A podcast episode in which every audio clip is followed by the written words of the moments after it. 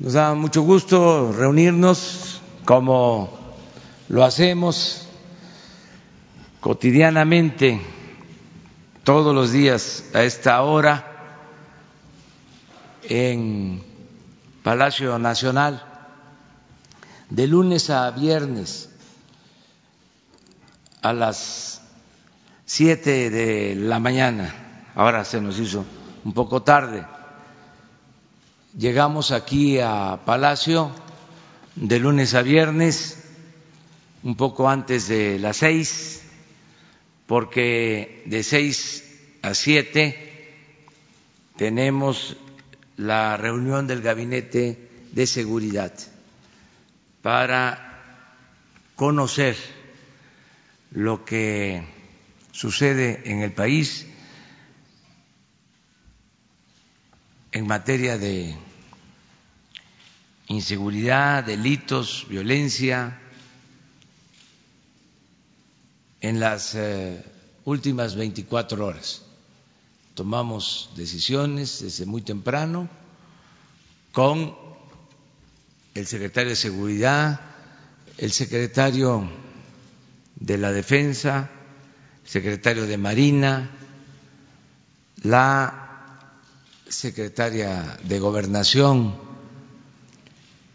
el consejero jurídico, y a esas reuniones asisten también otros servidores públicos. Terminando esa reunión, pues estamos aquí con ustedes.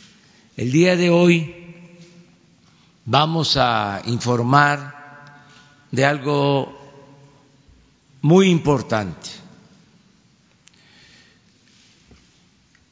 Hoy se va a enviar la información respectiva para que el Senado de la República ratifique el Tratado de Libre Comercio con Estados Unidos y Canadá. Es el procedimiento que falta, la ratificación del Senado y de manera respetuosa por tratarse de un poder independiente, autónomo, vamos a solicitar a los senadores que consideren el que se convoque a un periodo extraordinario para la aprobación del Tratado de Libre Comercio con Estados Unidos y Canadá. El día de hoy, el consejero jurídico Julio Scherrer el secretario de Relaciones Exteriores, Marcelo Ebrard, la secretaria de Economía, Graciela Márquez, y el subsecretario para América del Norte que ha actuado como nuestro principal negociador, Jesús Seade, los cuatro van a asistir al Senado por la tarde para presentar ya formalmente los documentos. Queremos explicarles cuál es el procedimiento, el por qué tiene que ser este acuerdo ratificado en el Senado, solo en esa Cámara Alta,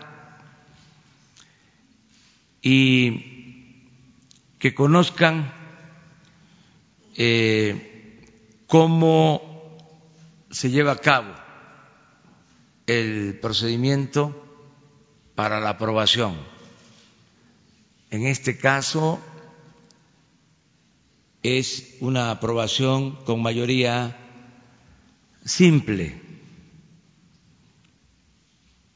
de modo que estamos seguros de que se va a aprobar en el Senado. Desde luego, repito, se trata de un poder independiente. Ellos van a decidir. Pero yo señalo que existe sino un consenso, existe un apoyo mayoritario del pueblo de México para que se apruebe y ratifique este tratado. Consideramos que nos conviene que es benéfico para que haya más inversión extranjera, que se estimule la participación de las empresas para la creación de empleos bien pagados en el país. Por eso considero que se va a aprobar, porque los legisladores, en este caso los senadores, han actuado siempre de manera muy responsable.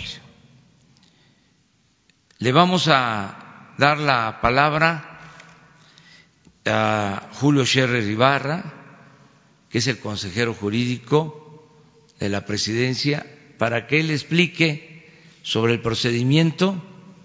Luego les va a informar Marcelo Ebrard, secretario de Relaciones Exteriores, luego la doctora Graciela Márquez, secretaria de Economía, y luego Jesús Seade, que ha sido clave en este proceso de negociación eh, del tratado. Nos ha ayudado mucho a que tanto en Estados Unidos como en Canadá se eh, acepten condiciones que ayudan a tener una relación de cooperación eh, para el desarrollo, cooperación para el desarrollo y para un comercio eh, justo, sin barreras, sin aranceles, que eh, permita a México crecer eh, con este acuerdo comercial, con este tratado. Entonces, Julio va a informarle sobre el procedimiento.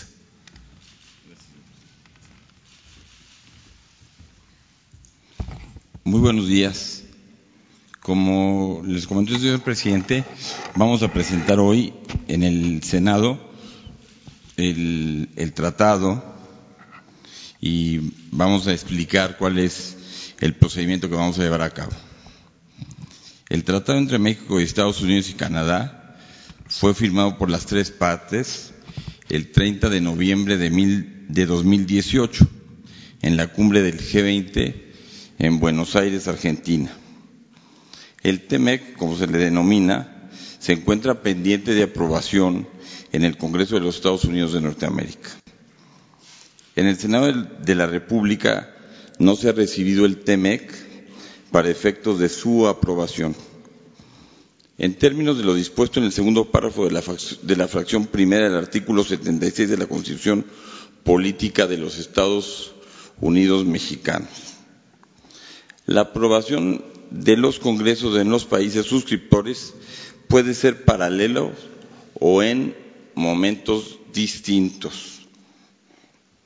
Es importante destacar que la Constitución política le reconoce la facultad exclusiva a la Cámara de Senadores del Congreso de la Unión para terminar, denunciar, suspender, modificar, enmendar, retirar reservas y formular declaraciones interpretativas sobre tratados internacionales, por lo que en el momento en el que se reciba en la Cámara se actualiza la atribución constitucional en los términos antes señalados.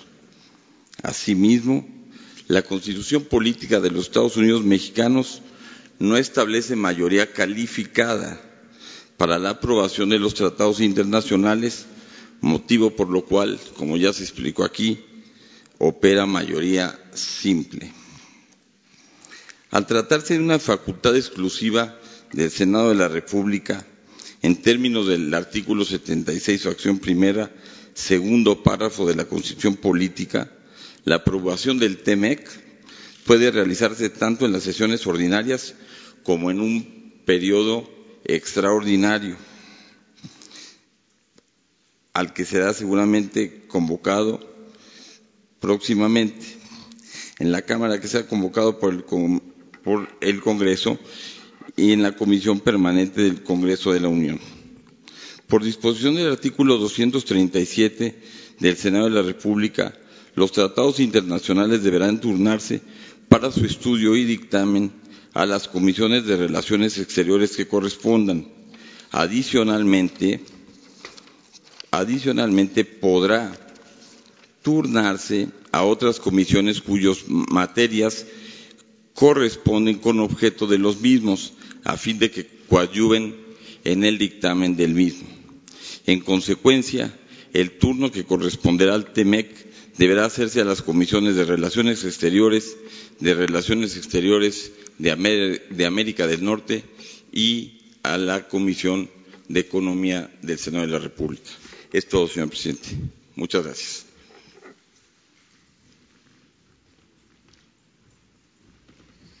Con su permiso, señor presidente, estimada y estimados colegas, señoras y señores de los medios de comunicación, se toma la decisión como aquí ya se informó por parte del titular del Ejecutivo, de iniciar el proceso de ratificación en México ante el Senado de la República del Tratado México, Estados Unidos, Canadá. Este proceso de ratificación es de ratificación, es decir, es sí o no. Va a tener las modalidades que la Constitución marca en el artículo 76 constitucional y han sido ya superados, como es de su conocimiento, los obstáculos que impedían que esto iniciase, especialmente las disposiciones que Estados Unidos tomó respecto a la denominada 232 en cuanto al acero y el aluminio. Una vez resuelto esto, México inicia su proceso. Los tres países tenemos procesos distintos en curso y con esta decisión que toma el presidente de la República, nosotros estaremos el día de hoy ante el Senado de la República para entregar los textos completos, el protocolo correspondiente, para que puedan iniciar, cuando así lo determinen, el proceso de discusión y, en su caso, de ratificación. Muchas gracias.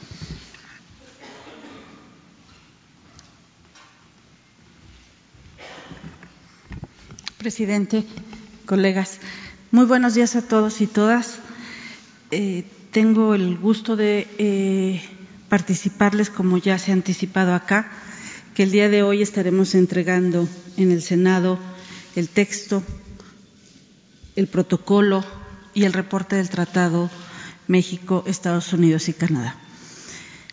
Así se da el último paso a un proceso de modernización del tratado comercial que Estados Unidos, México y Canadá firmaron en 1994. Este proceso de modernización de ese tratado inició en 2017. A partir de agosto del año pasado, nuestro gobierno decidió acompañar el último tramo de la negociación del tratado. Se firmó el protocolo dando por concluidas las negociaciones.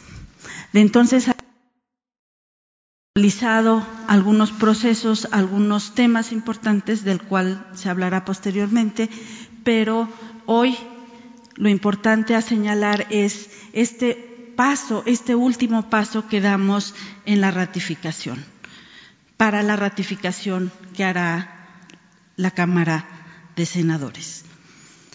¿Por qué es importante este tratado y por qué la ratificación nos abre una nueva perspectiva en la relación con nuestros dos socios de América Latina.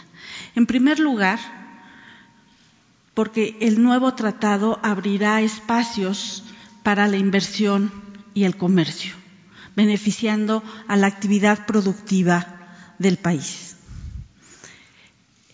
Los flujos comerciales en América del Norte, los flujos comerciales que se desarrollan entre México, Estados, Estados Unidos y Canadá equivalen a 1.2 billones de dólares. Esta es una de las áreas de intercambio comercial más importantes de nuestro planeta.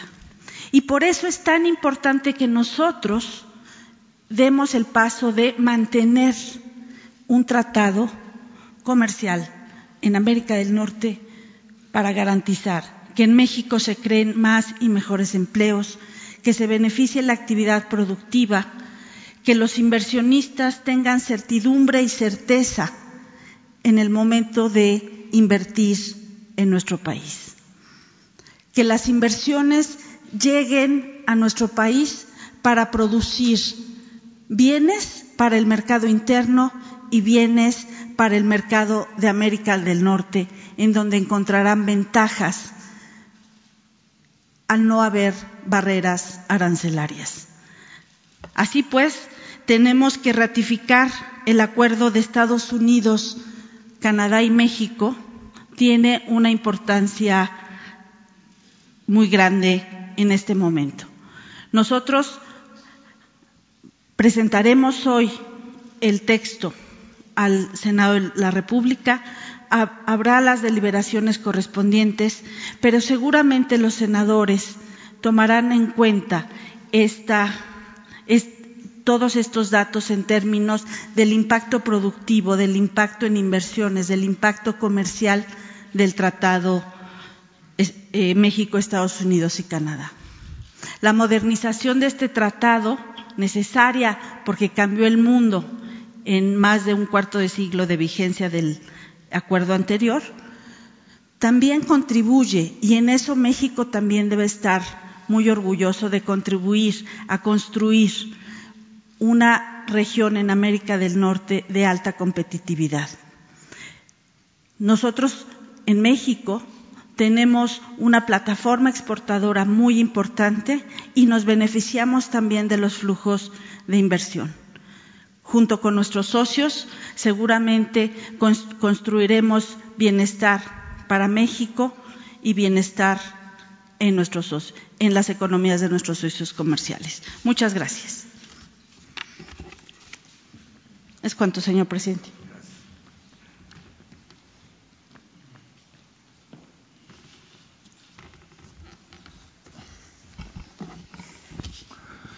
Muchas gracias, señor presidente, colegas, eh, estimados, estimadas amigos y amigas de la prensa eh, y otros que estén presentes. Eh, yo lo que quiero agregar es nada más un par de palabras sobre la pregunta pues, importante en este momento, ¿por qué hoy? ¿no? ¿Por qué ahora se toma, se da este paso? bueno, pues siendo un poco frívolo, no dejo de notar, y no es que yo lo haya escuchado del presidente, pero observo que hoy se cumplen seis meses de que se firmó aquel tratado, firmado por el gobierno anterior, pero al cual el, entonces eh, presidente electo brindó todo su apoyo, corrigiendo lo que hubiera de ser corregido y se corrigió en forma totalmente satisfactoria para nosotros y ayudando en forma sustantiva a que saliera. Y se firma hace seis meses. Entonces, pues parecería ser buen momento. Pero más importante, más específicamente, yo pondría eh, a su consideración tres factores, tres metas cruciales que tenían que cumplirse antes de llegar a esta de la ratificación. La primera ya tiene un mes exactamente de haberse cumplido, pero se las recuerdo, era la reforma laboral, todo el conjunto de cambios legislativos muy importantes, históricamente importantes, que metimos, que reflejaban tanto un compromiso que adoptamos, y con mucho gusto, en el contexto del tratado con Estados Unidos y con Canadá, como un compromiso político eh, de décadas del señor presidente y de todos los que estamos con él en este gobierno. Entonces, se pasa la reforma laboral hace un mes, que era un requerimiento total para poder llegar a esta fase. Segundo lugar, eh, como ya se mencionó, el problema eh, también muy acucioso, muy complicado del acero. Nosotros en un momento dado dijimos, eh, no se debe firmar allá en noviembre el, tratado, el borrador del tratado, sin, eh, sin eh, resolver lo del acero. No se hizo, no se pudo, se han pasado meses, pero era una condición total que México había expresado repetidas veces y Canadá por su lado también. afortunadamente, ya muy recientemente se pudo resolver eso y es otro eh, obstáculo que se supera y que nos permite pasar a la etapa definitiva. Y tercer lugar, bueno, pues hemos estado en contacto estrecho con los ejecutivos los negociadores, los ejecutivos de los dos países socios, de Canadá y de Estados Unidos.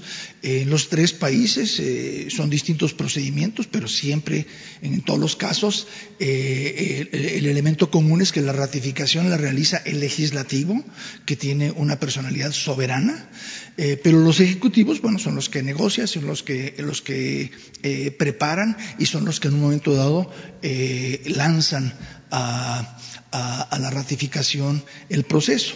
Y en, este, en esta comunicación cercana que tenemos con Canadá y con Estados Unidos, observamos y hemos informado al señor presidente que estamos, eh, que detectamos importantes avances. Ciertamente en Canadá eh, que acaba de ayer también de iniciar el lado técnico de su proceso, eh, como en Estados Unidos, que es más complejo todo el proceso, eh, pero, pero están avanzando las cosas en una forma muy atractiva. en Estados Unidos el legislativo entra en receso a fin de julio y el objetivo de ellos, y que todos esperamos que así sea, es que la ratificación se complete entre junio y julio. En Canadá el receso entra en julio, entonces la ratificación probablemente sea el mes de junio, y en México eh, estamos en receso legislativo, pero tenemos perfectamente, como señaló el canciller, la capacidad de, solicitar a los señores senadores eh, consideración eh, bajo régimen de, excepción en, este periodo y, y tenemos el sentir total de que es oportuno. Entonces, queremos buscar la ratificación en México, en las próximas semanas y en los tres países en este lado de acá del verano, antes de agosto, antes de julio en el caso de Canadá. Entonces todo marcha bien. Muchas gracias.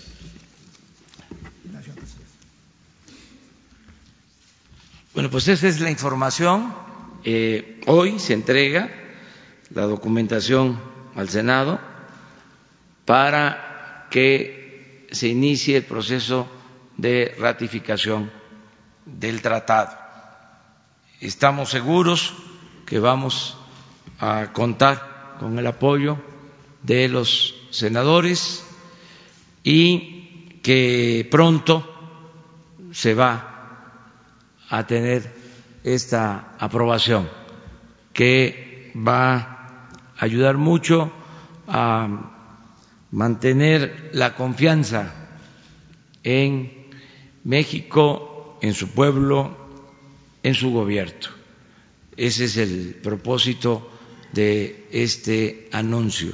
Hoy por la tarde, quienes están aquí eh, van a asistir al Senado de la República para eh, entregar el documento principal y eh, los documentos accesorios. Pues eso es básicamente lo que queríamos tratarles hoy y abrimos la sesión de preguntas y respuestas. Eh, si les parece, tenemos pendientes de ayer a José Ley Gutiérrez y a Carlos Pozos, que quedamos pendientes. Pero si este, hay algo que tenga que ver primero con el tema del tratado, podemos este, desahogarlo y luego entramos a los asuntos generales. ¿Les parece? Bueno, vamos cuatro. Bueno, cinco. Ahí está. Uno, dos, tres, cuatro, cinco. Sara, adelante. ¿Sí? ¿Tú? Sobre es atrás. Sí. Es sobre el tratado. Sí, buenos días, Felipe Fierro, tiempo.com. Solamente para el secretario de Relaciones, ¿qué es lo que se contempla o qué se va a hacer para resolver el serio problema del tráfico de mercancías? Porque constantemente se bloquean porque no tienen, en Estados Unidos afirman, la capacidad para estarlo revisando. Y esto causó pérdidas por miles de millones de dólares en, este último año.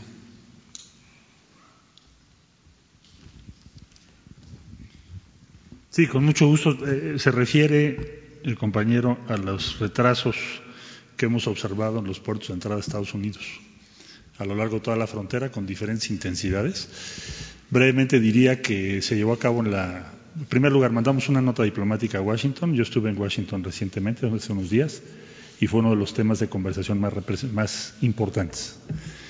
Se hizo una evaluación del impacto económico y se realizó reunión 22 y 23 de mayo, acaba de ser, en la Cancillería, fue la sede, porque hay, hay muchos temas, no es el objeto de esta conferencia, pero diría que brevemente eh, lo que acordamos fue monitorear los tiempos y ver las decisiones que se van a tomar, que son varios capítulos. Un capítulo son inversiones que hay que hacer para ampliar los puertos o mejorar los ingresos. Dos son acuerdos con aduanas, que algunos no se han concretado, no se han materializado, que trataremos de que así se haga lo más pronto posible. Eh, tercero, la diferenciación de su personal porque argumentan varios problemas, uno de ellos es la atención a migrantes, etcétera. Entonces, eh, se acordó que aumentarían el personal y estaremos presentando mensualmente cómo evoluciona este acuerdo a partir de este mes. Es decir, del 22 de mayo estaré yo informando alrededor del 22 de junio qué pasó con ese acuerdo. Los cinco, ¿no? Que, a ver. Sí, eh, presidente, buenos días. Marco Antonio Olvera, corresponsal de Radio Latino, California.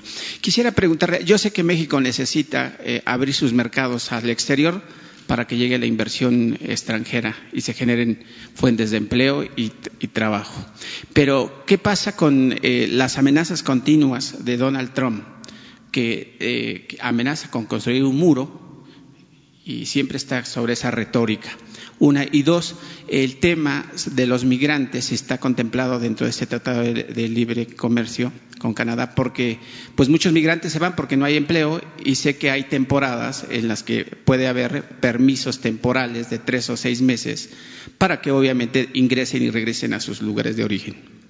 Bueno, son dos em, temas importantes. Primero, lo del el tratado, que es lo que ahora eh, estamos resolviendo y espero que sea en definitiva, porque como tú lo señalas, es algo que nos conviene. Y vamos a seguir atendiendo el otro tema, que es el eh, fenómeno migratorio. Y para eso vamos a seguir insistiendo en atender las causas, es decir, en buscar un acuerdo eh, bilateral de cooperación para el desarrollo.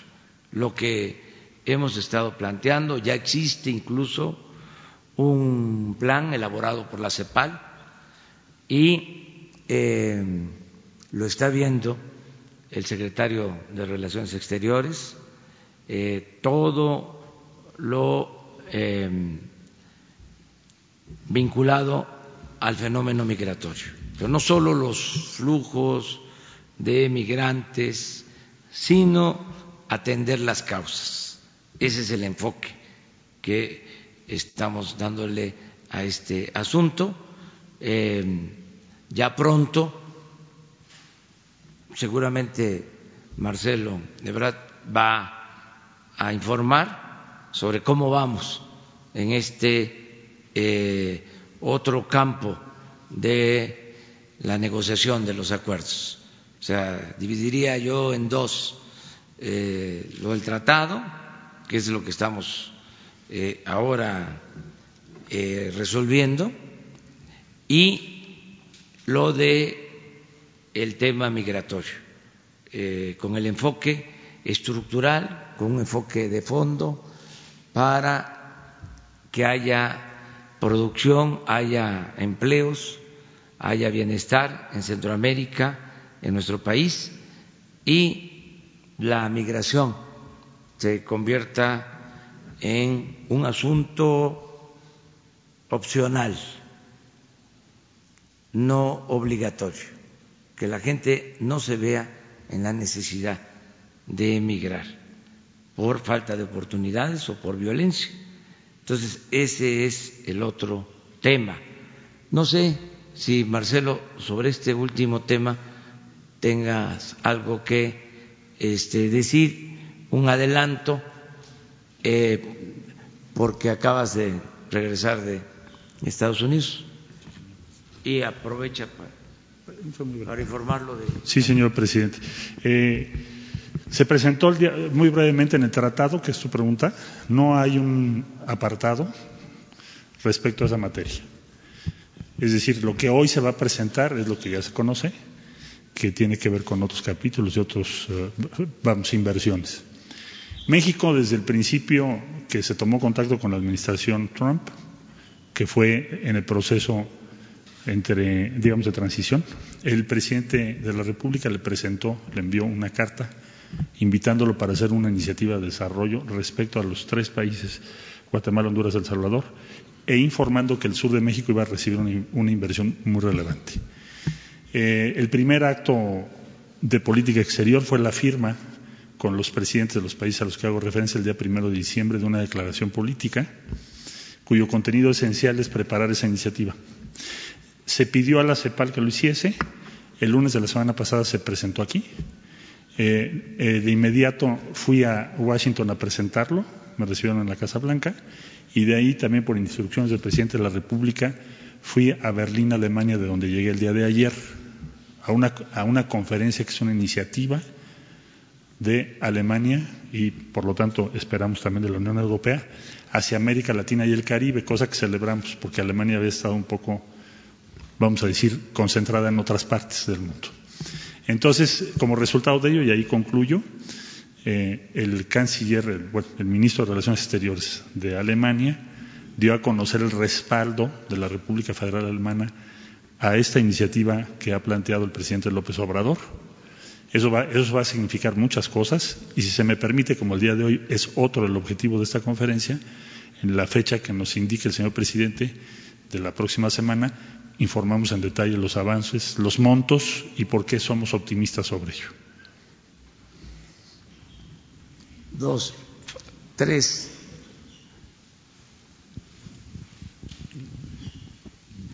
Buenos días, Rocío Méndez de Noticias MBS. ¿Cuáles son las expectativas entonces, señor presidente, al respecto del crecimiento ya con la oportunidad de contar con un tratado de libre comercio después de que el Banco de México ayer aclaró que no habrá recesión desde su perspectiva, pero sí bajó las expectativas de crecimiento? Y también quisiera pedirle su opinión de que ustedes llegan, señores, a una sede que fue el día de ayer alterada en su seguridad después del ataque que sufrió la senadora Citalia Hernández por favor. Gracias. Bueno, sobre lo primero, este, está eh, muy bien la economía en México, eh, son buenos los pronósticos, aún con lo expresado ayer por eh, los miembros del Banco de México, somos respetuosos de la autonomía del Banco de México. Nuestros datos nos indican que vamos bien. Eh, ayer, por ejemplo, ¿no? Reducen estas expectativas de crecimiento en el Banco de México y el día de ayer, por dar otro dato, este se aprecia el peso. Entonces, vamos bien en general. Y con eh, la aprobación del tratado vamos a ir mejor en lo económico.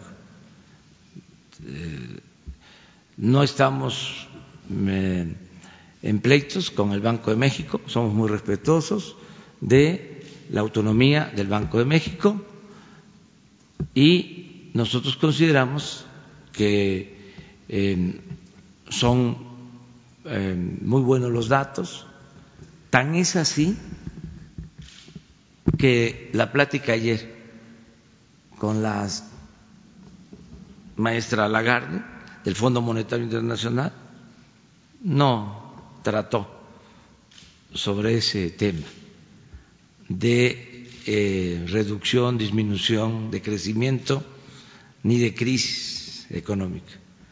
Fue sobre otros asuntos que ella tenía interés en conocer, sobre todo el combate a la corrupción, eh, cómo se está eh, orientando el presupuesto para atender a los pobres y eh, la defensa y protección del medio ambiente. Fueron otros temas. Eh, seguramente con los funcionarios de Hacienda sí trató asuntos financieros, pero nosotros estuvimos conversando más de una hora y eh, ella eh, manifestó su eh, confianza en la marcha de la economía de nuestro país. Nada más para este, puntualizarlo, porque si no hubiese sido de esa manera, pues ella hubiese declarado otra cosa, saliendo y si ustedes ven sus declaraciones, pues fueron favorables, yo diría, objetivas. vamos de manera que, bien, adelante.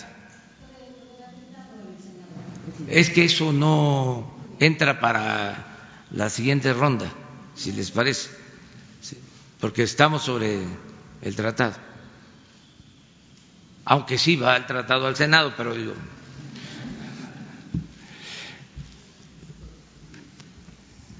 Presidente, buenos días. Eh, preguntarle sobre los riesgos, eh, si sus funcionarios también conocen algo del tema de los riesgos que hay de que no se ratifique el TEMEC. En Estados Unidos parece que la discusión es difícil, sobre todo una de las legisladoras está poniendo muchas trabas para la ratificación del Senado. Mucho de los, eh, del crecimiento que se espera para México depende también, los analistas han dicho, de la ratificación del TEMEC. Eh, ¿Ustedes ven riesgo de que se puedan abrir las negociaciones y no se ratifique el, tratado, sobre todo por las discusiones que hay en Estados Unidos? Yo estoy optimista. Yo eh, estoy seguro que se va a aprobar, aún con las diferencias que puedan haber en Estados Unidos. En Canadá no hay duda de que se aprueba. Y podrían haber algunas dificultades más de procedimiento y también de fondo en Estados Unidos. De procedimiento porque ellos tienen que eh, elaborar del tratado una ley.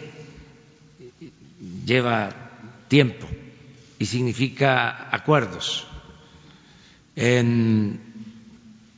y pues hay también diferencias por circunstancias especiales que no tengo yo por qué mencionar, no me corresponde. Eh, son dos partidos,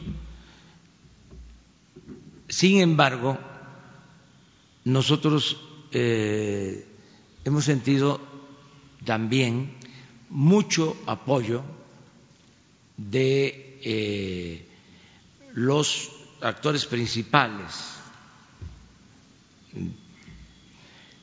los representantes económicos, sociales, de políticos de Estados Unidos.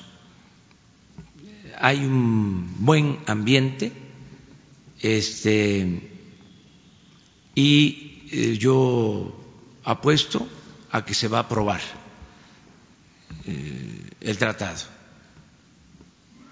Puedo hasta pronosticar que eh, se va a aprobar sin dificultad y pronto se va a llegar a este acuerdo que considero conviene a Estados Unidos, conviene a Canadá y le conviene a México.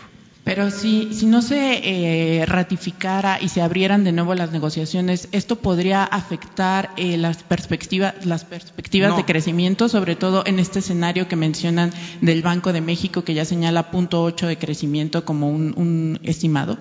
No, no. Este, la verdad, la verdad, estoy optimista. Se va a aprobar el tratado.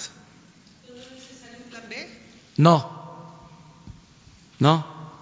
Pueden decir que, este, que he confiado este, el presidente que siempre hay que tomar precauciones y que hay que actuar de manera precavida. Pues no. En este caso, estoy seguro de que se va a aprobar el tratado. Descarta, descarto que se abra la este, negociación y hay condiciones inmejorables para la aprobación del tratado.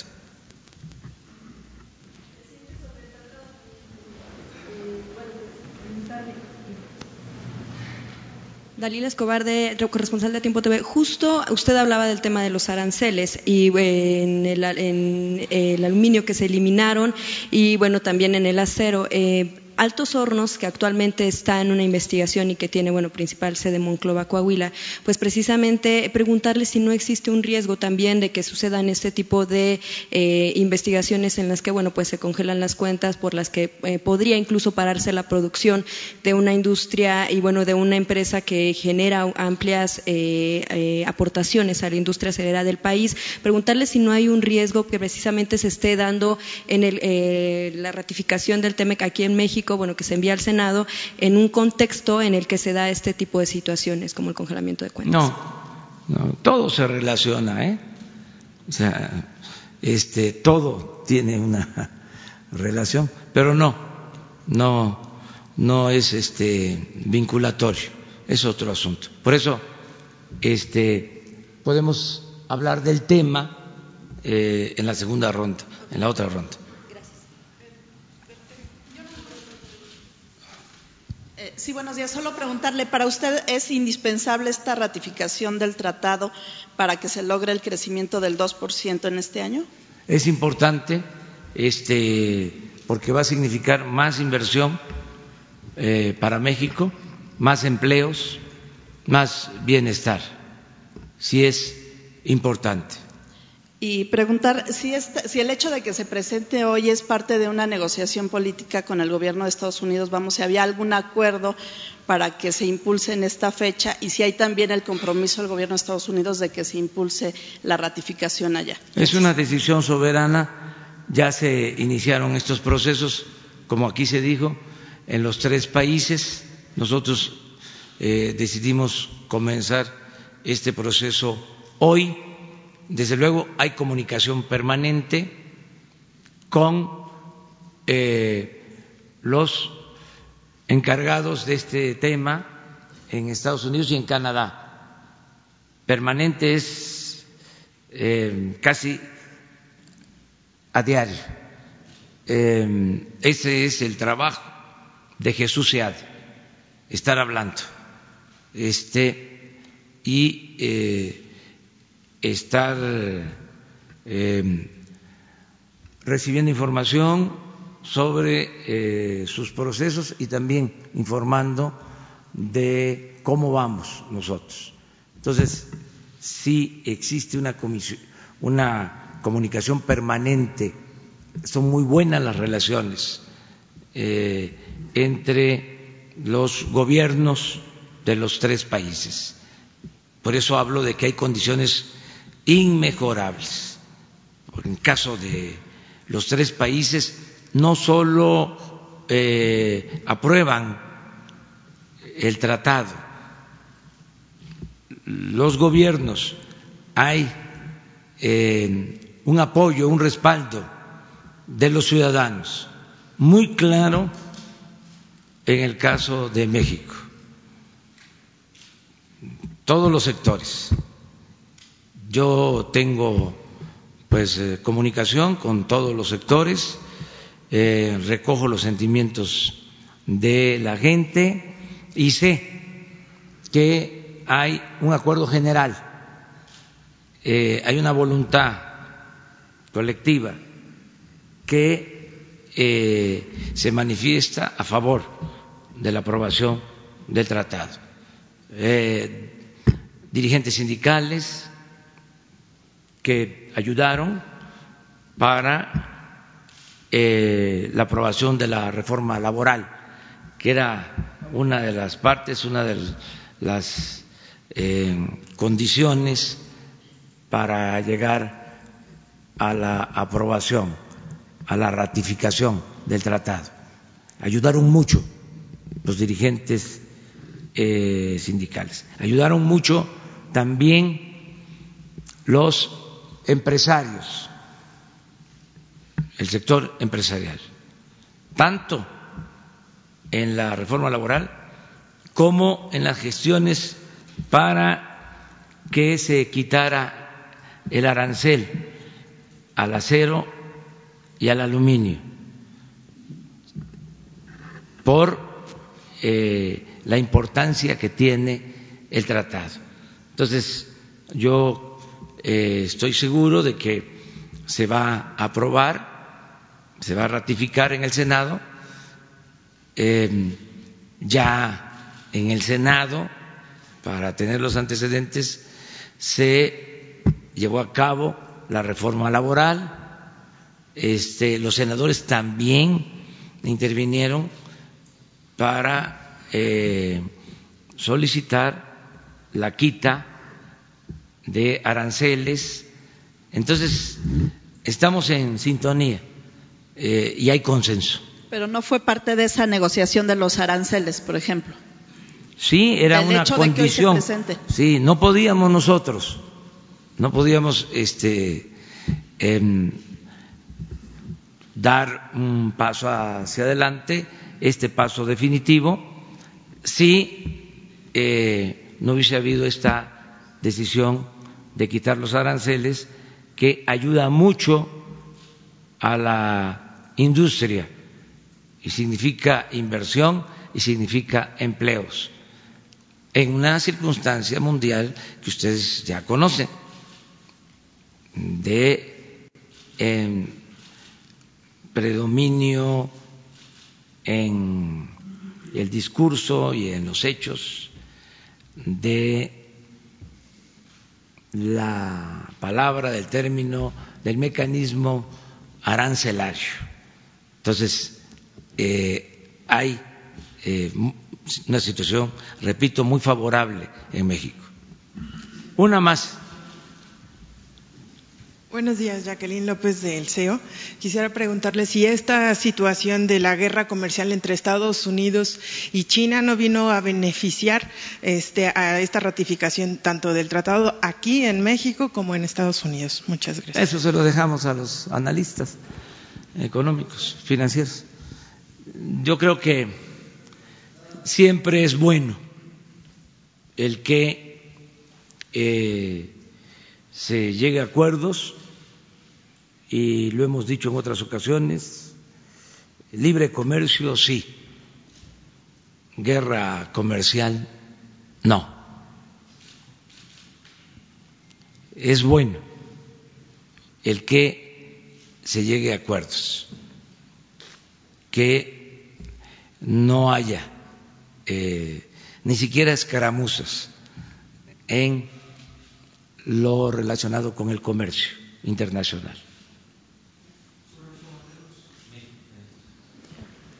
Presidente. Sí, bueno, presidente, eh, soy Saúl Soltero del Nopal Times y nos preocupa enormemente el tema de los tomateros mexicanos. Se habla que están recibiendo este primer castigo dentro del dentro de su gobierno con este arancel que se les está aplicando, en donde se han afectado gravemente tomateros de Jalisco, de Sinaloa, de este 17.5%.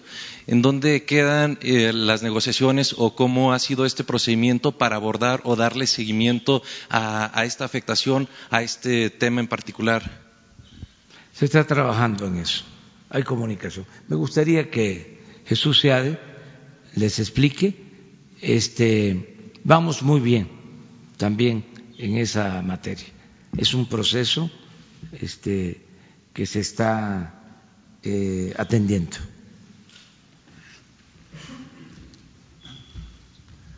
Gracias, señor presidente. No, pues sin duda es un problema serio, es un sector importantísimo, eh, más de 400 mil personas involucradas eh, en México directamente en la recolección del, tomate y cerca de un millón en eh, actividades directamente relacionadas, como es transporte, empacado y otras. Eh, es algo que lamentamos mucho. Técnicamente es una negociación del gobierno con los empresarios porque porque es un caso de antidumping, pero es un caso de antidumping eh, un poco especial, ¿verdad? Porque se ha extendido a todo el sector, que son circunstancias que deben manejarse en forma de excepción, y en toda excepción, pues se manejan las cosas con más mesura. Entonces, nosotros hemos expresado nuestra disatisfacción a las autoridades de Estados Unidos ya un par de veces, y nos hemos estado reuniendo con los tomateros y esperamos encontrar una solución. Ellos han interpuesto un amparo el equivalente al amparo en Estados Unidos, que se llama injunction, eh, que normalmente se resuelve en un día votándolo, diciendo no procede. Y ahora se ha tardado más de una semana. Quizás sea buena señal que lo están considerando muy en serio. Entonces estamos a la expectativa de ver qué sale de eso y en lo que es ya la negociación, muy en contacto con todas las partes en Estados Unidos y en México. ¿Se contempla alguna denuncia ante la OMC por, en caso de eh, seguir esta medida injusta para el comercio? Sería muy temprano para eso porque, eh, porque el caso de dumping como tal no ha llegado a su resolución final. Eh, tendríamos que seguirlo viendo, pero no excluimos esa posibilidad.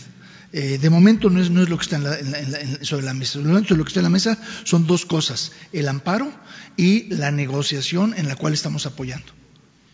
¿Y hay medidas sobre la mesa restitutorias para equiparar en con impuestos por un monto similar al que se está generando el perjuicio o no? Bueno, pues este, eh, quizá podríamos este, invitarlo a que colabore con nosotros porque es un buen negociador. Es algo que no excluimos, pero todavía no estamos manejando esa opción. Sí. Gracias, presidente. Bueno, ahora sí, abrimos la ronda en general y empezamos con José de ayer. Buenos días, presidente. Jocelyn Gutiérrez de Político.mx. Para preguntarle cuál es su postura sobre los recientes ataques que han sufrido algunos legisladores de Morena. Ayer por la tarde, la senadora Citlali Hernández recibió un artefacto explosivo en su oficina. También para ejemplificar el caso está Pedro Carrizales El Mijis, quien ha denunciado en múltiples ocasiones que ha sido objeto de atentados contra él y su familia. Y para finalizar, pues el caso que le estoy exponiendo, también está el caso de la diputada Carmen Medel, que al inicio de la legislatura eh, sufrió la pérdida de su hija que fue asesinada en Veracruz. ¿Qué nos puede decir sobre eso? Y si me permite hacerle dos preguntas más. Bueno, pues este, el caso del Senado se está investigando, ya tenemos un informe.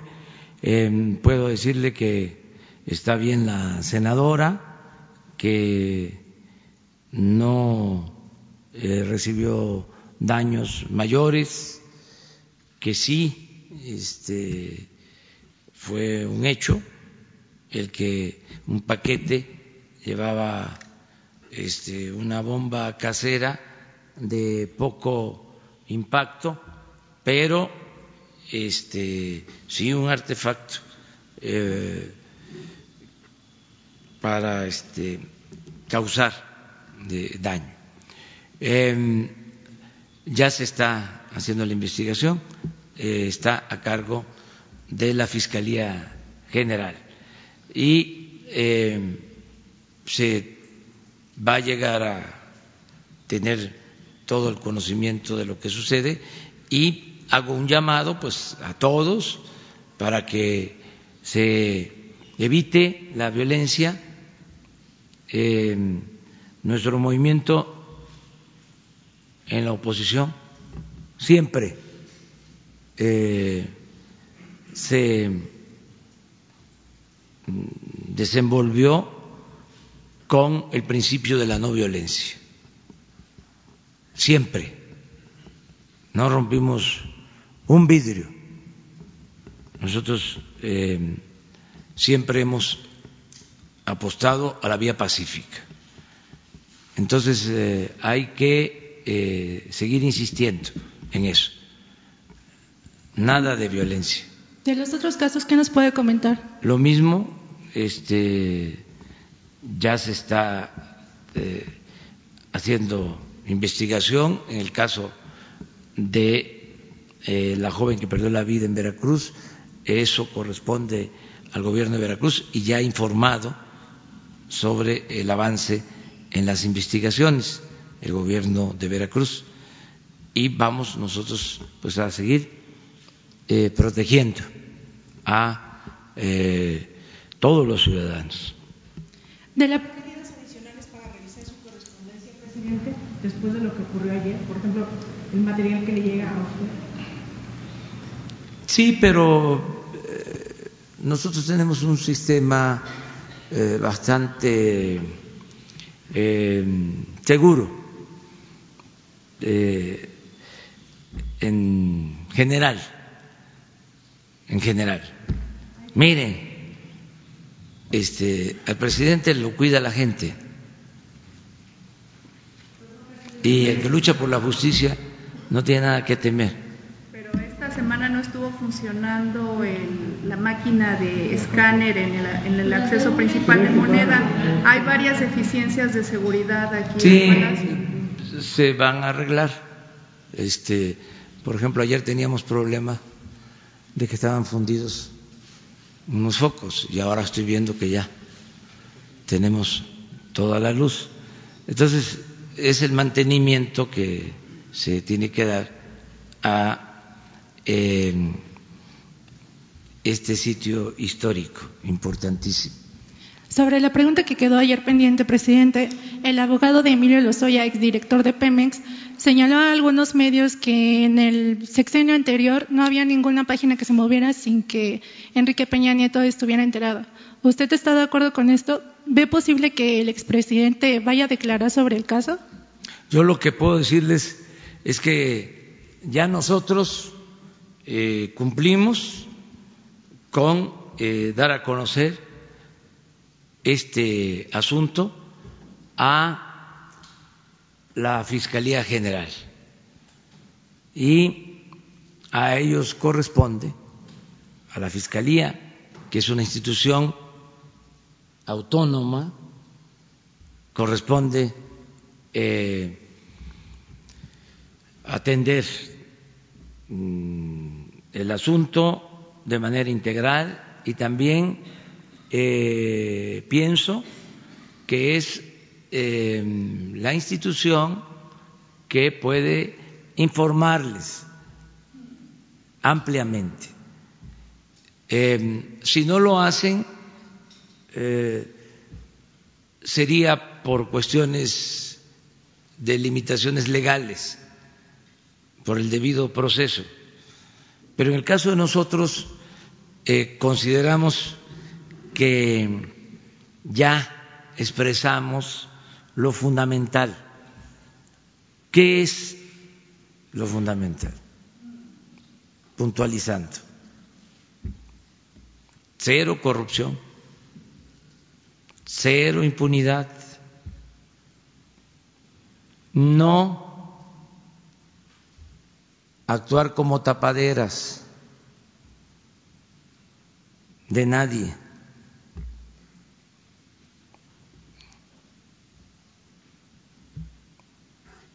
Nada al margen de la ley. Nadie por encima de la ley. Cinco, auténtico Estado de Derecho. Pero en ese caso, presidente, entonces, por ejemplo. Seis, cero influyentismo.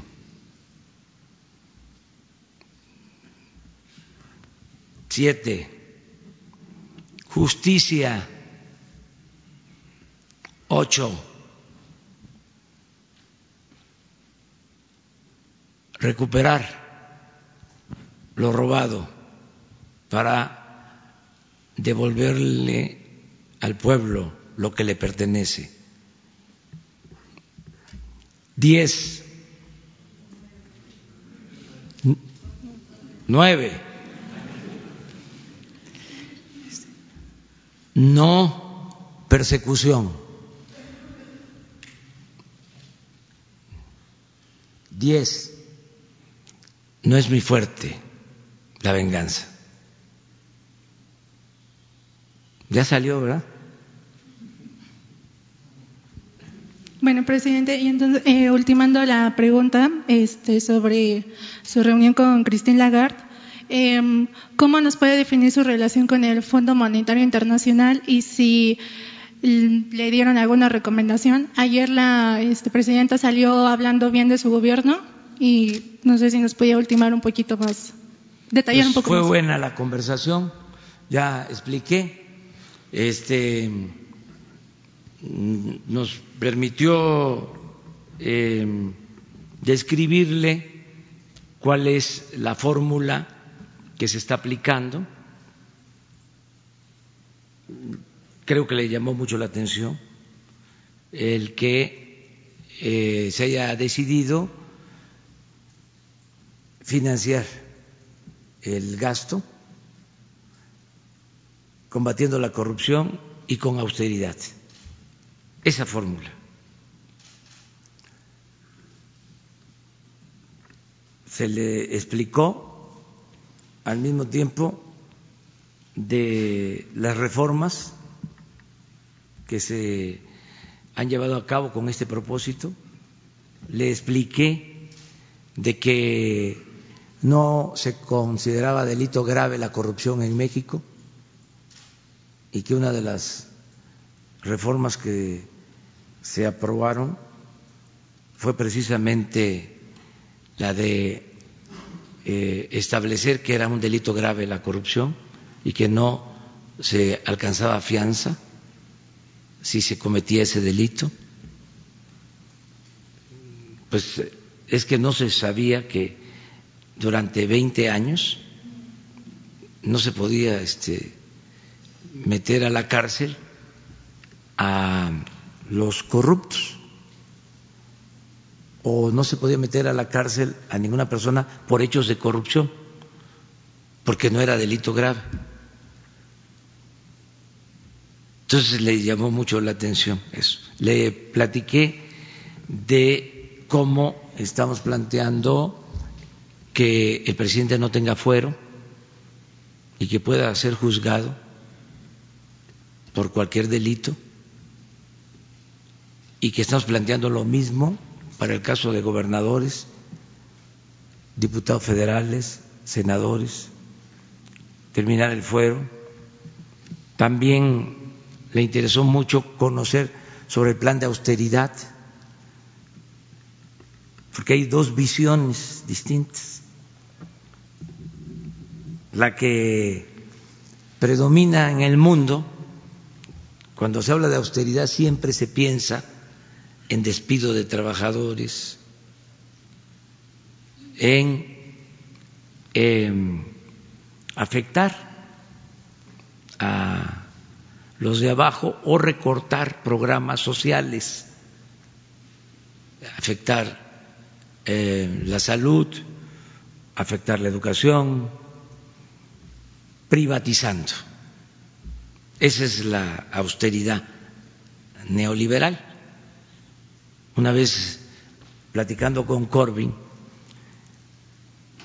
el dirigente del Partido Laborista, le dije que el plan nuestro de llegar al gobierno se iba a apoyar en estos dos ejes, combate a la corrupción y austeridad. Y me dijo, ¿por qué austeridad? Con la idea de que la austeridad era afectar a los pobres, porque esa es la concepción que predominó durante mucho tiempo.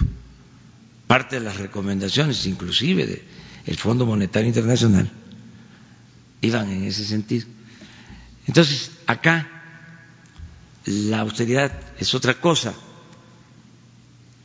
Tiene como inspiración el pensamiento de Juárez, de que el servidor público tiene que aprender a vivir en la justa medianía. Acá para nosotros la austeridad no es un asunto administrativo, sino de principios. Nosotros sostenemos que nadie puede aspirar a lo superfluo mientras existan muchos, en el caso de México millones, que carecen hasta de lo más indispensable. Nosotros sostenemos que no puede haber gobierno rico con pueblo pobre. Y le expliqué de cuánto ganaban los altos funcionarios públicos, de los aviones, de las residencias, de cuántos cuidaban al presidente, de los carros de lujo, de los viajes al extranjero, etcétera, etcétera, etcétera. Entonces, sí, eh, le pareció atractivo eh, y hablamos de otros temas y quedamos en que se va a trabajar un acuerdo eh, con este nuevo enfoque para eh, suscribirlo en el mediano plazo, cuando los funcionarios de Hacienda y los encargados del Fondo Monetario en México este, eh, se pongan de acuerdo, se definieron los temas. Ayer hablé un poco de eso en mi Twitter, combate a la pobreza, defensa del medio ambiente, equidad igualdad eh, del hombre y la mujer, igualdad de género, que es un tema importantísimo, que siempre las mujeres eh, participen en igualdad de condiciones eh, y honestidad, es decir, combate a la corrupción. Son temas de otro tipo completamente. Y sobre eso este, es posible, si llegamos al acuerdo, que se firme eh, pues, un documento, ya sea aquí o en Washington. ¿Para qué sería el acuerdo Porque eh, la relación entre el Fondo y México eh, tendría un nuevo enfoque sería inaugurar una etapa nueva en las relaciones. No, no, no, no. No, es que afortunadamente estamos bien. Eh, está sana la hacienda pública. No es para presumirles, pero tenemos reservas suficientes. No tenemos ningún problema. ¿En qué sentido sería Gracias, buenos días, presidente. Nada más aclarar, ¿en qué sentido sería este nuevo enfoque con el Fondo Monetario Internacional? Porque durante su campaña usted en varias ocasiones dijo que si llegaba a la presidencia de la República no tendría una relación con el Fondo Monetario Internacional porque lo culpó de ser el responsable de recomendar malas políticas económicas a México y dijo que el Fondo Monetario era el responsable del bajo crecimiento de la pobreza e incluso de la violencia. ¿Cuál sería ahora este cambio de opinión y cuál sería entonces el nuevo enfoque con su gobierno? Gracias. Mire, yo no me acuerdo que haya dicho eso, pero este, aquí tengo su cita textual. A lo mejor, sí. Este, me gustaría conocer lo que dije. Eh, sí, manifesté de que ya la agenda no se iba a elaborar desde el extranjero, porque eso es lo que ha sucedido durante muchos años. Todo el periodo neoliberal, pues este, nos dictaron la agenda. Incluso los programas de desarrollo de México tenían esa orientación. Por primera vez en más de 30 años se elaboró un programa de desarrollo propio, sin esas recomendaciones, a partir de nuestra realidad. ¿Cuál era la agenda que imponían? Las llamadas reformas estructurales, reforma energética, reforma fiscal, reforma laboral, etcétera, etcétera. Ya eso no está en el plan de desarrollo. De modo que lo que estamos planteando ahora es distinto y no queremos una ruptura con el Fondo Monetario Internacional ni con ningún organismo eh, financiero, económico, comercial, ni con ningún gobierno del mundo. Pero como país libre, soberano, pues ejercemos nuestro derecho a definir nuestras políticas. Sí, eh, en este marco podemos coincidir pues tenemos relaciones con todos. ¿Por qué no coincidir si el Fondo Monetario Internacional condena la corrupción? ¿Por qué no coincidir si el Fondo Monetario Internacional busca combatir la pobreza? ¿Por qué no coincidir si el Fondo Monetario Internacional apuesta al desarrollo sustentable? ¿Por qué no coincidir si el Fondo Monetario Internacional se pronuncia por la igualdad de género? En eso estamos totalmente de acuerdo, es la nueva relación. De todas maneras, me gustaría, no es un emplazamiento, ¿eh? ni tampoco es obligatorio, pero me gustaría saber si dije que no íbamos a tener relaciones con el Fondo Monetario Internacional. El otro día comenté algo, porque se me vino a la memoria un libro que, pues yo creo que leí hace 20 años de Krause, este, un libro interesante, La democracia sin adjetivos, sí, si no 20, sí 15 años. ¿Cuándo? No, es de 85, pues entonces más.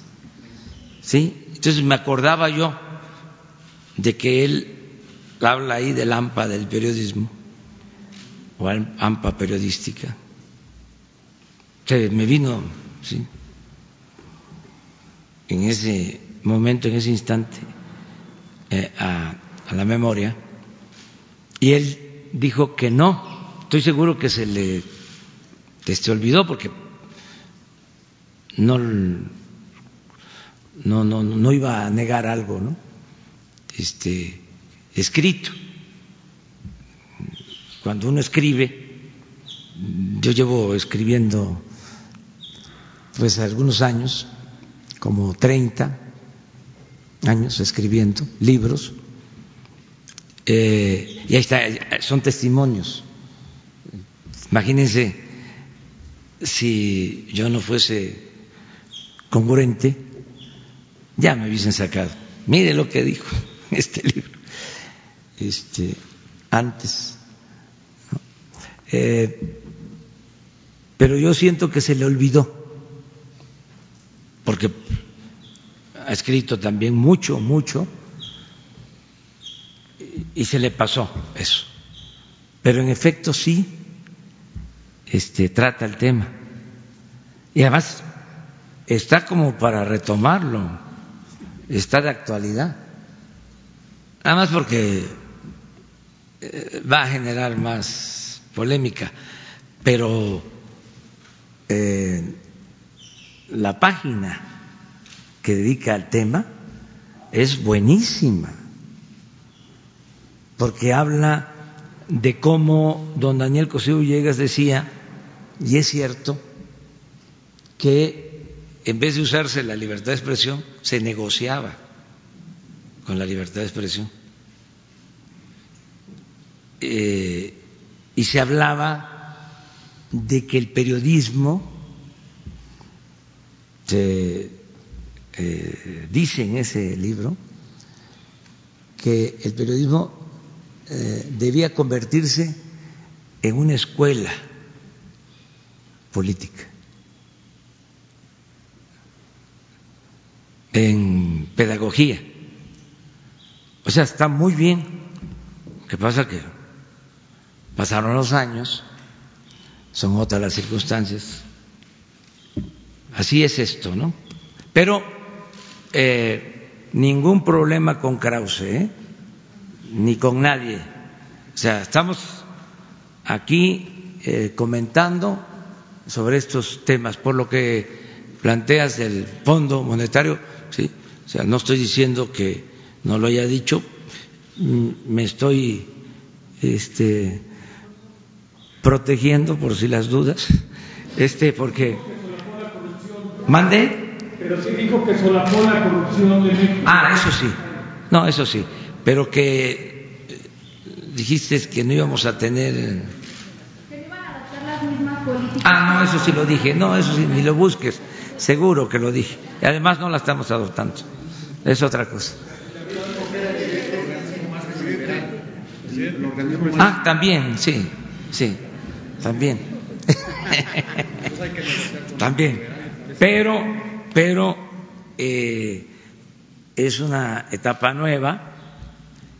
Creo yo que eh, estos organismos están cambiando. Eh, esa es mi apreciación. Eh, por las nuevas circunstancias, ya no se pueden seguir este, aplicando las mismas políticas de hace 20, de hace 30 años, ya. Eso fracasó. Entonces, sí hay un proceso de ajuste, de reacomodo en sus políticas y también la adopción de nuevas políticas. Yo aquí he comentado muchas veces que los tecnócratas nunca tomaron en cuenta, como ellos mismos dicen, la variable corrupción. Nunca. Y ayer sí se lo comenté a la señora Lagarde, que puede ser el modelo económico más perfecto, mejor diseñado, pero con una corrupción desatada, desproporcionada, este, ningún modelo funciona, por más perfecto que se haya diseñado. Es que la corrupción destruye todo, acaba todo. Entonces, yo sí tengo una explicación, pero eh, parece como increíble que no hayan tomado en cuenta ese factor. ¿Cómo va a haber crecimiento económico con la corrupción que había en México? En ninguna parte del mundo hay crecimiento económico con eh, niveles altos de corrupción. Es elemental. Entonces, eso no se tomaba en cuenta. Entonces era mantener equilibrios en variables macroeconómicas, de considerar que las privatizaciones eran la panacea, que había que desaparecer al Estado, también en discurso, ¿eh?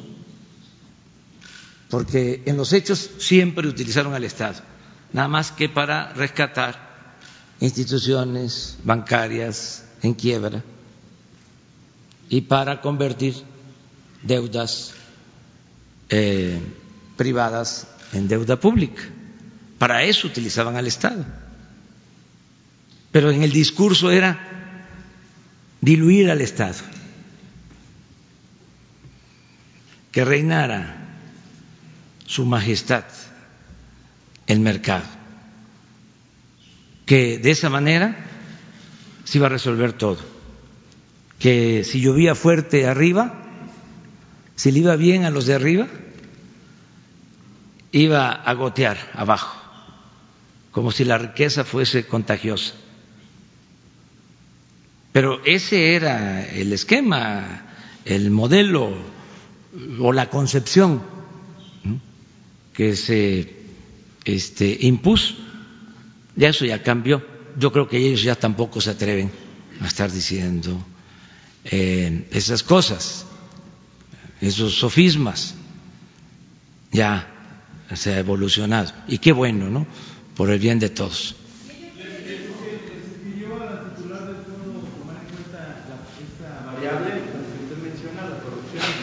No, pero sí platicamos sobre el tema. Eh, fue una plática muy agradable. La señora es muy respetuosa, preparada, este una dama. Hola, muy buenos días, presidente. Eh, mi pregunta es la siguiente. Desde el día de ayer se viene comentando el hecho de defender los derechos de las mujeres. Hay un tema muy delicado actualmente y creo que no se ha tocado lo suficiente. Desde hace unos días se llevó a cabo un juicio, se está llevando a cabo un juicio en la Corte de Brooklyn, donde es relacionado a esta agrupación Nexium, donde vemos cómo hay eh, implicados o hay investigaciones referente a seis mexicanos, donde lo que impacta es el hecho de que vemos como el sector político, las cúpulas grandes de la política, hay personajes involucrados en esto. No es la primera vez. Un ejemplo claro, Kamel Nasif, el gobernador precioso, son ejemplos de cómo este tipo de actos ilícitos se llevan a cabo. Estas, pues sí, la, la prostitución de mujeres, la trata de mujeres se lleva a cabo. Entonces, es imposible poder tener un Estado donde realmente se cuenten con derechos humanos a las mujeres si realmente se llevan estas prácticas. Mi pregunta es la siguiente. Si ya se está investigando en Estados Unidos, ¿no cabe la posibilidad de que se investigue aquí y usted como presidente haré un llamado, si bien estos eh, delitos se hacen de oficio, pero no se han iniciado aquí en México, cabe la posibilidad de que usted haga un llamado a estas mujeres eh, aquí en México de que si en realidad se están llevando también estas prácticas, acudan a denunciar y así, eh, aunque sea hasta sus últimas consecuencias. Tenemos al hijo de Carlos Salinas de Gortari, también tenemos a la hija del dueño de Reforma y así sucesivamente han ido saliendo más personajes ligados de forma muy directa a estas cúpulas de medios de comunicación y de la política. Y no es la primera vez. Es todo, señor presidente. Pues este, te voy a aplicar con todo cariño aquello que dice que pues eh, uno es dueño de su silencio.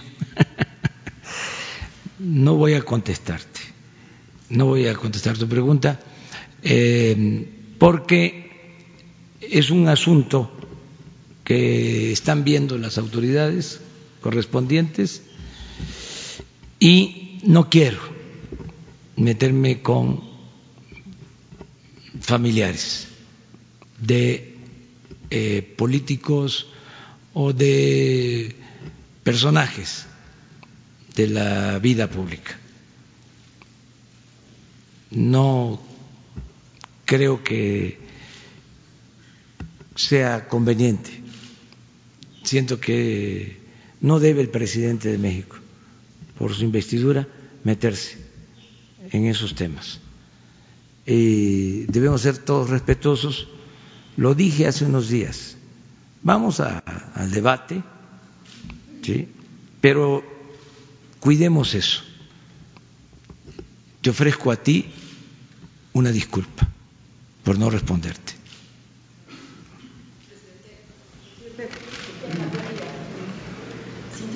De Bloomberg News. Eh, retomar la pregunta de la colega de MBS eh, sobre esta estimación del Banco Central que se dio a conocer el día de ayer. En el mejor de los escenarios, la economía mexicana estaría creciendo 1.8 de acuerdo con esta última estimación.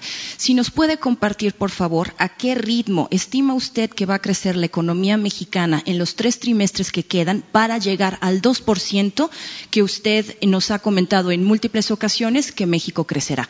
Y tengo otras dos cosas y una para el, canciller Ebrard después. En el reporte del Banco de México, si se lee bien, ya se habla de crecimiento futuro en la economía,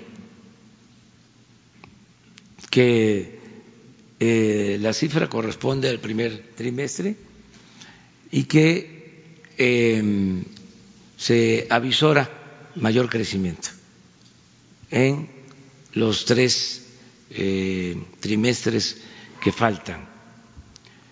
Entonces vamos a esperarnos. Está este, abierta la apuesta de que vamos a crecer al 2, como lo estimamos. Correcto, pero hoy día las cifras no respaldan esa estimación. Eh, el mismo banco dice que su informe es en el trimestre y el mismo banco dice de que eh, al futuro se va a crecer. Pero alcanzar ese crecimiento para llegar al vamos a ver, vamos a ver. Yo sostengo que sí, pero también respeto a los que opinan que no se va a alcanzar esa meta. En este reporte que usted menciona, eh, se habla de que hay una debilidad en cuanto a la producción industrial. ¿Qué va a hacer el, gobierno de México para subir esa, esa producción para fortalecer ese rubro que es el que está tenemos dañando? otro dato. ¿Qué Nosotros sería? tenemos que está creciendo la inversión este, nacional y la inversión extranjera. Eh, en este trimestre eh, al que se hace mención creció la inversión extranjera. Eh, ¿Puedes dar un dato sobre eso? Sobre crecimiento de inversión. Y en el caso de la producción industrial, ahí qué es lo que se va a hacer en particular para fortalecer ese rubro. Gracias. Eh, la Secretaría de Economía recauda las cifras, registra toda la inversión extranjera que llega al país. En el último eh, registro que tenemos es un crecimiento del 7%, lo anunció aquí en este mismo lugar el señor presidente, y uh, tenemos fue, fue, un crecimiento que se registró prácticamente en todos los sectores de la economía.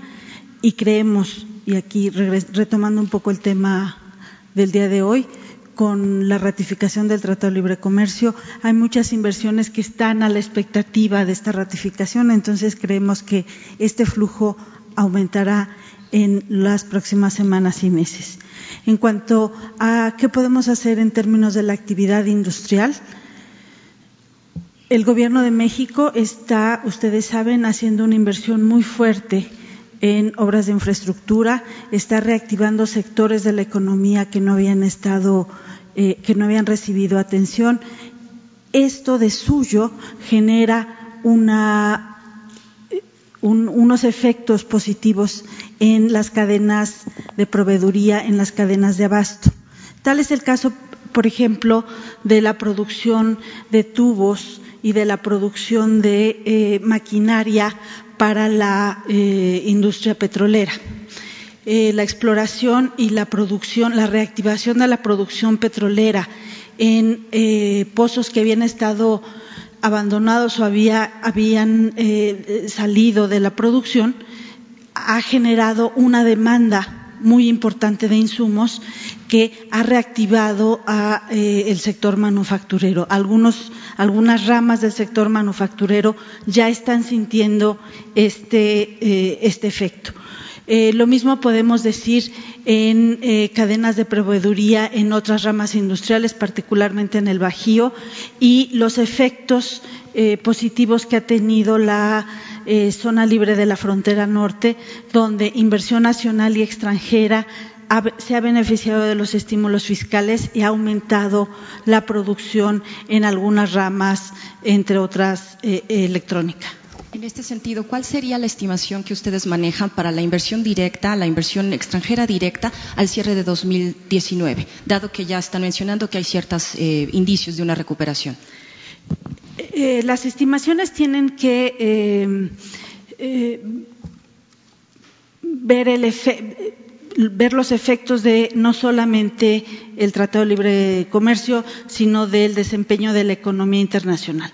Nosotros creemos que va a, a continuar creciendo la llegada de capitales extranjeros e insisto, no solamente por la ratificación, sino también por eh, las licitaciones que realizará el gobierno mexicano en Tren Maya, en el transísmico y en otras obras de infraestructura.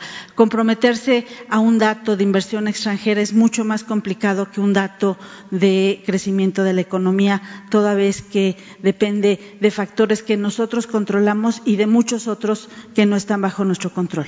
Okay, muy amable, gracias. Presidente, una pregunta eh, adicional de mi parte y después, si me permite, una para el canciller eh, Ebrard. Eh, en el caso de Pemex, la semana pasada ya se anunció con mucho más detalle este programa de ciertas exenciones fiscales, en el caso de impuestos concretamente, para aligerar su carga, ¿no? La carga fiscal que tiene hoy día. Independientemente de ese anuncio que hizo Pemex, ¿usted está considerando, junto con su equipo, medidas adicionales para fortalecer la eh, salud eh, financiera de Pemex? ¿Y hasta cuáles ahora, serían? Hasta ahora no. ¿Eso no. sería sí, hasta dónde van? ¿De aquí al 2021? Este, ya eh, prácticamente se firmaron todos los contratos para trabajar en 21 campos petroleros este año, ya se está perforando, ya se estabilizó la caída en la producción petrolera, eh, ya va a empezar a aumentar em, la extracción de crudo, em, nos ampliaron este crédito revolvente de ocho mil millones de dólares para Pemex, eh, no se ha usado, eh, es un buen aliento, una reserva de ocho mil millones de dólares eh, disponible por si las moscas, por si se necesitara.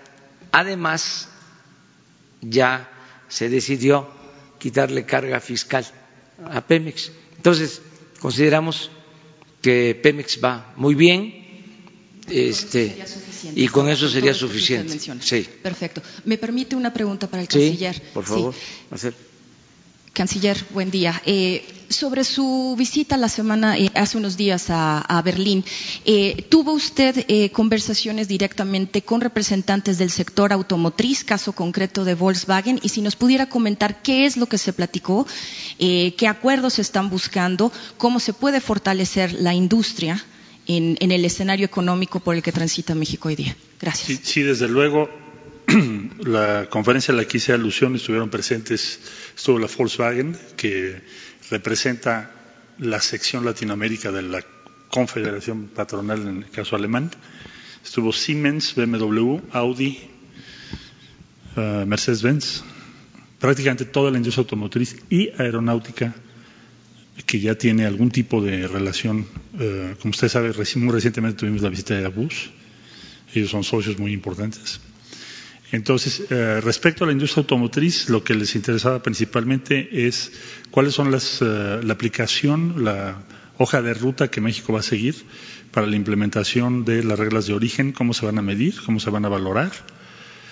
Y eh, seguramente la noticia que el día de hoy ha dado a conocer el señor presidente de la República va a ser una señal muy poderosa para las inversiones que tienen planeadas. Su planeación de inversiones es por décadas y debo decir que la industria automotriz alemana es una de las industrias que ha asumido más riesgos de entrada en inversiones en el exterior. Eh, ahí tiene usted el caso pues, de la misma experiencia mexicana. Volkswagen fue de las primeras empresas que llegaron a México eh, en la etapa del desarrollo estabilizador. Se asumieron el riesgo de invertir en el país. Lo mismo en China. Volkswagen fue una de las primeras empresas automotrices que llegó a ese país resumen, ven con mucha simpatía las normas eh, y que se llegue a un acuerdo comercial con Estados Unidos y el Canadá y estarían a partir de ahora en la, esperando lo que es la implementación de las nuevas reglas de origen. Eh, próximamente, como usted sabe, se va a inaugurar en México la planta BMW, que es muy importante, es una de las plantas más grandes que tienen en el mundo. Y lo que percibí en esta conferencia es eh, un mensaje muy positivo. La pregunta que se hicieron las empresas durante la conferencia es cómo podemos aumentar la inversión alemana en México. Hoy México es el principal socio de Alemania en América Latina, por encima del Brasil. Somos el socio número uno. Y eso no solo va a continuar, sino que va, pienso, por lo que escuchamos en la conferencia en Berlín, se va a ampliar en los próximos años. La Secretaría de Economía ha estado coordinando estos esfuerzos. Eh, tuvimos una reunión previa a la visita y lo que les transmití es lo que la propia Secretaría ha venido definiendo como los pasos a seguir para implementar lo que se ha convenido en el tratado, eh, en el denominado TMEC. ¿Qué compromiso de inversión tiene en concreto ya una, varias armadoras? tienen, no, bueno, tienen, como les decía yo, su planeación es a 10 años. Entonces ellos están partiendo del supuesto de que se va a llegar a un acuerdo muy pronto este año y lo que están viendo es cómo van a eh, cumplir con las nuevas reglas de origen. Eso significa aumento de inversión necesariamente en la región Norteamérica, donde México tiene condiciones de competencia muy grandes. Ahora dependerá de nosotros convencerlos, persuadirlos de que esas inversiones se hagan lo más pronto posible. Bueno, con la, la de BMW, por ejemplo, que creo que es el jueves. Sí. Sí, seguramente, y de la industria aeronáutica y aeroespacial. No puedo hablar por los alemanes, pero sí le diría que en su planeación eh, México va a seguir siendo el número uno en América Latina. Quieren eh, hacer una expansión de su inversión en México y eso es lo que percibimos en la conferencia. Habló no solo la industria automotriz, también la aeroespacial, farmacéutica, ahora que estamos en el tema de medicamentos, y otros rubros. Eh, primordialmente lo que es la digitalización o el Internet de las cosas, donde Alemania tiene un avance muy relevante. Bueno, ya nos quedamos así porque tengo precisamente una reunión con banqueros, sí, este, fuera del edificio.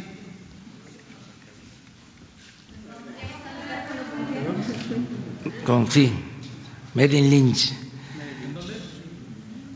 Este, en un hotel, no recuerdo su nombre, pero este, sí. Este, pues yo creo que por ahí, sí. Muy bien. Este,